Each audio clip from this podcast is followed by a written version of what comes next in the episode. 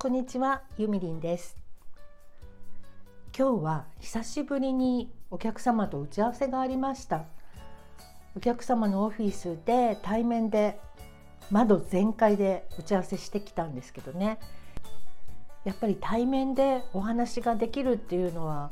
すごい幸せなことなんだななんてことを感じました。今日は朝の9時から打ち合わせだったので結構ドタバタしちゃったんですけど久々にあの TPO をわきまえた服を着てねピアスはどれにしようかなとこれに合うネックレスはどれだろう指輪はこれでいいかなとかそういうことを考えるのがまた久しぶりで楽しかったですね。人と会う時ってやっぱり自分のイメージをどう見せるかっていうことを結構考えちゃうたちなんですよ。で今日のお客様は出版のお客様というよりもあのちょっとこう事務手続き上私がいろいろ教えていただくみたいな感じだったんですね。なのでなるべく笑顔でこう好印象を与えられるように気をつけました服装もこうニュートラルな感じであんまり癖の強い服じゃないものにしてで少しでもあこの人感じいいからこのことも教えてあげようかななんて思っていただけたらラッキーかな。でそんなことを考えながら服を選びました。会う方によって雰囲気を変えるっていうことはよくやるんですけれども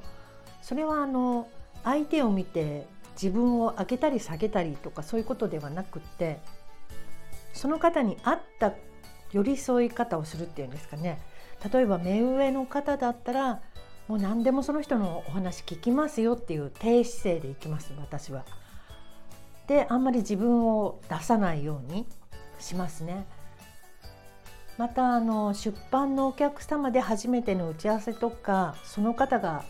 やっぱりね本を出したい方って悩んでる方とかが多いんですよいろいろなことで。でその悩みを文章に出して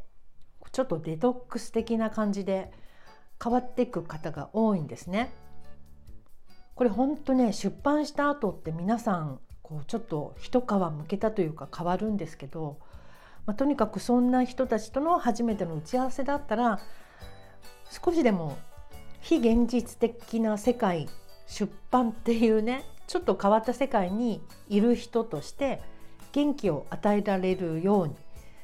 ちょっとこう結構その時はパワーを貯めてお話に行く感じにしたりしてます。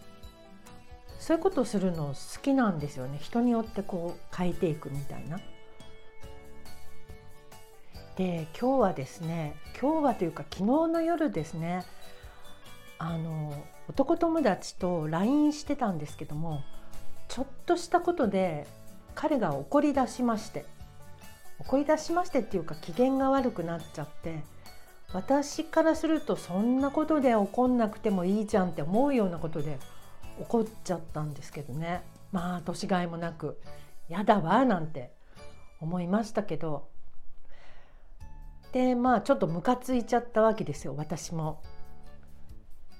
けどちょっと冷静になって考えてみるとムカつくって自分の思い通りに物事が動いてないからイライラするのかなと思って多分彼の方も私の対応が嫌だったからすごい怒っちゃったんですよねきっと。でそれに対して私が「なんでなんでなんでそんなことで怒るのよ」みたいにこうさらに追い打ちをかけるようなことしたからまあまあまだねメッセージ来ないんですけどねまあいくつになっても子供っぽいですね。あの人間っていうのはと思いました。またあのこんなあのちょっとしたことで喧嘩したりとか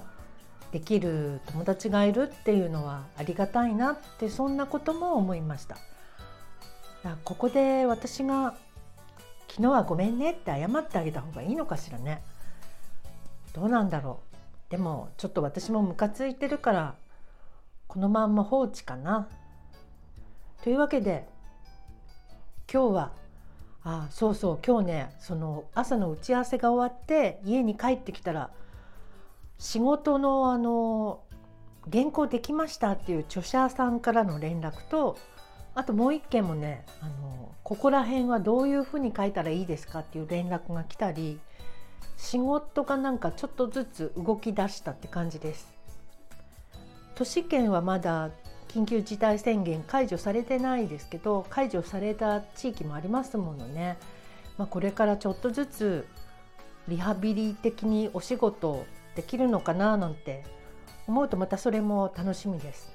まあ、これからはね働き方もちょっとずつ変わっていくんでしょうね。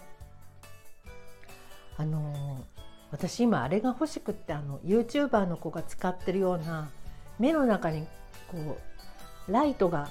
照るようなのあるじゃないですか目がキラキラするようなあれ欲しいなと思ってズームの時のためにとまあ形から入るミーハーなユミリンでした。ということで今日はこの辺で終わります。またね